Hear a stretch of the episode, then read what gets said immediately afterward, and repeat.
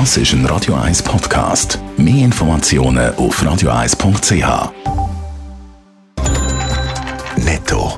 Das Radio 1 Wirtschaftsmagazin für Konsumentinnen und Konsumenten wird Ihnen präsentiert von Blaser Greinicher. Wir beraten und unterstützen Sie bei der Bewertung und dem Verkauf von Ihrer Liegenschaft. blasergreinicher.ch Adrian Sutter. Airline Swiss ist im ersten Halbjahr wieder zurück in die schwarzen Zahlen geflogen. Zum ersten Mal seit der Pandemie ist Swiss wieder im Plus. Sie weist einen Betriebsgewinn von 67 Millionen Franken aus. Im letzten Quartal ist es noch ein Minus von 47 Millionen Franken. Der Schweizer Reiseband fordert wegen der Geschichte Flüge Geld von der Swiss.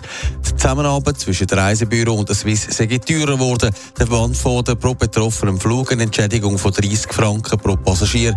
Gemäss der Handelssitzung will die Swiss aber auf die Forderungen nicht eingehen. Der Tarifstreit zwischen der Lufthansa und ihrem Bodenpersonal soll heute zu Ende gehen. Wenn sich die Gewerkschaft und die Airline nicht einigen können, dürfen es zu weiteren Streiks bei der Lufthansa kommen. Die Gewerkschaft fordert unter anderem 10% mehr Lohn. Im Moment gibt es in der Schweiz einen Haufen offene Stellen. Es herrscht zünftig Fachkräftemangel. Auch eine kanadische Firma sucht im Moment per Inserat Leute. Adrian Sutter, das ist ein spezieller Job. Ja, es geht hier um die Firma Candy Funhouse klingt schon mal recht gut. Die suchen tatsächlich Leute, die für sie Schleckwaren testen. Und zwar müssen die Leute gemäss dem Inserat pro Monat etwa 3'500 Bonbons testen. Für das gibt es einen Jahreslohn von mehr als 70'000 Franken.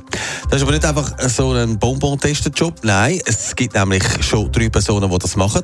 Und die sollen eben einen Chef bekommen. Man wird dann so quasi der Cheftester oder wie es im Inserat so heisst, der Bonbon-Generaldirektor. Was muss man denn da mitbringen, um den Job zu machen?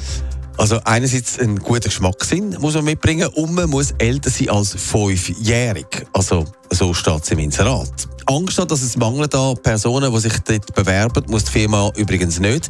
Das Inserat ist sofort zum Internet-Hit geworden und wird derzeit überall teilt. Was aber mir noch nicht klar geworden ist, ob man sich auch aus dem Ausland kann bewerben Netto, das Radio 1 Wirtschaftsmagazin für Konsumentinnen und Konsumenten.